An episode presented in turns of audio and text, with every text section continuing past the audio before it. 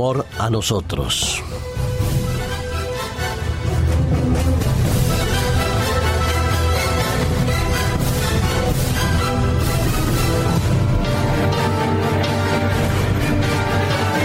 Una madre hace lo impensable por amar a su hija o a sus hijos. Es capaz de subir enormes cuestas de dificultades para permitir que sus hijos puedan disfrutar de mejores calidades de vida que la que ella misma ha podido tener. Pero cuando una madre ve que su hija tiene problemas de salud y que la solución a su problema de salud no es viable al menos en las condiciones que ella le gustaría y que la necesidad de mantener eh, a su hija dependiente de una sustancia que le permitiría vivir mejor, pues ella seguro que hará todo lo posible para que su hija viva mucho mejor, más sana y más feliz. Pero si resulta que a ese panorama se complica que la enfermedad de la pequeña, de su hija, que desde los seis años padece que hoy tiene 14,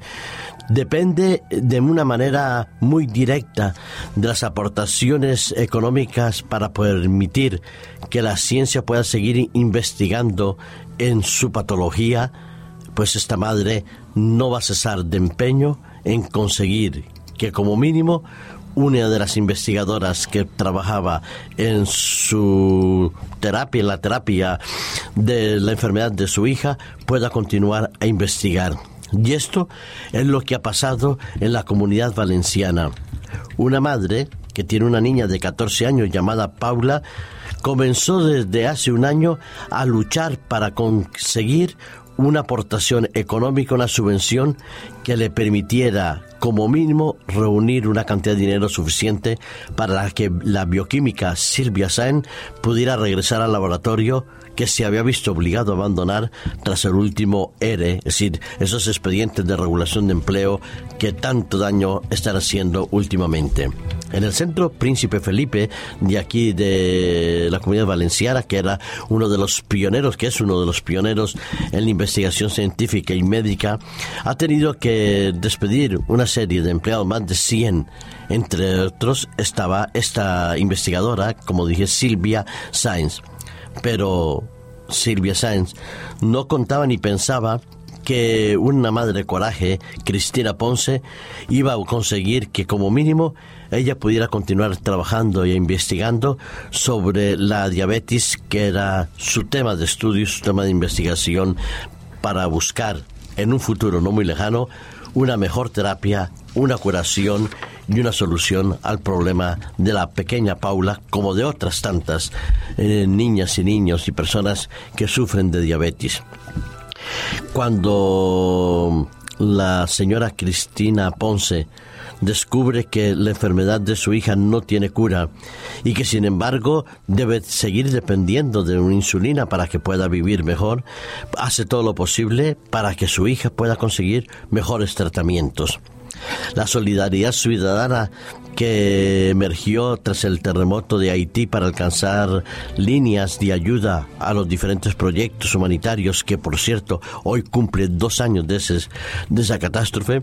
pues entonces ella comenzó a hacer rifas, meriendas, rastrillos, a recoger donativos, eh, buscó apoyo de entidades oficiales, de entidades gubernamentales, de equipos de fútbol como el del Valencia y consiguió siete mil euros. Es verdad que eso solo permitirá que la investigadora pueda trabajar hasta el mes de abril, pero ella espera continuar buscando fondos y recursos para que el proyecto científico pueda tener un buen término y pueda continuar en la investigación sobre la diabetes. Ella, la madre de coraje, como si se le conoce ahora, Cristina Ponce, reconoce que la solución solo depende, dice ella, de la ciencia. Yo digo, depende de la ciencia y de Dios, pero como mínimo es loable la actitud y el coraje que ha eh, puesto Cristina Ponce para buscar fondos y recursos para este investigadora Silvia Sáenz, que fue sorprendida dice que reconoce que el esfuerzo es grande, que la intención de Cristina Ponce es continuar recaudando fondos, pero no solo para que le puedan pagar a ella, sino para que pueda continuar la investigación y el proyecto que se pueda desarrollar en ese centro de investigación Príncipe Felipe pueda continuar hacia adelante. El objetivo de Cristina Ponce es recaudar fondos para que más familias, más entidades y más colaboradores puedan participar. Ella desea que no solo Paula, sino otros diabéticos puedan superar la enfermedad, que su hija adolescente no tenga que pincharse insulina siete veces al día como le toca hoy. Y es que mientras aportamos mucho dinero a proyectos armamentísticos, la ciencia y la investigación para paliar las enfermedades se ve seriamente desfavorecida. Pero el esfuerzo de Cristina Ponce